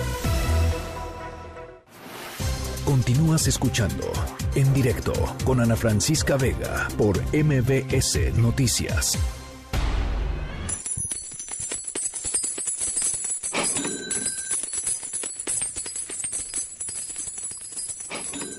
Puro dinero, puro dinero es lo que repartió Yusaku Maezawa a través de su cuenta de Twitter. Repartió 170 mil eh, pesos entre, eh, perdón, para mil personas, o sea, cada mil personas se llevaron eh, 170 mil pesos. Eh, por cierto, su tweet cuando sacó esta convocatoria fue el más retuiteado en ese momento con 4.6 millones de retweets.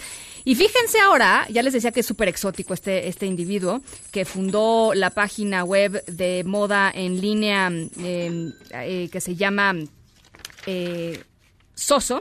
Bueno, pues ahora lo que van a hacer es a través de una especie de reality show en la que pueden participar, escúchenlo todos, eh, pueden ser su acompañante eh, en el primer viaje al espacio. El primer turista espacial va a ser él y quiere llevar a alguien Eh, así es que les dejamos a través de nuestras redes sociales todos los datos por si quieren entrarle este, con este individuo que tiene mucho tiempo, mucho dinero y mucha imaginación. Esa es nuestra historia sonora de hoy.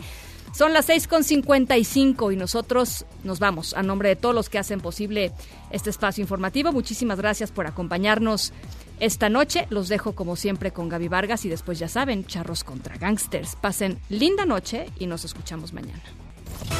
MBS Radio presentó en directo, en directo con Ana Francisca Vega por MBS Noticias. Este podcast lo escuchas en exclusiva por Himalaya. Si aún no lo haces, descarga la app para que no te pierdas ningún capítulo. Himalaya.com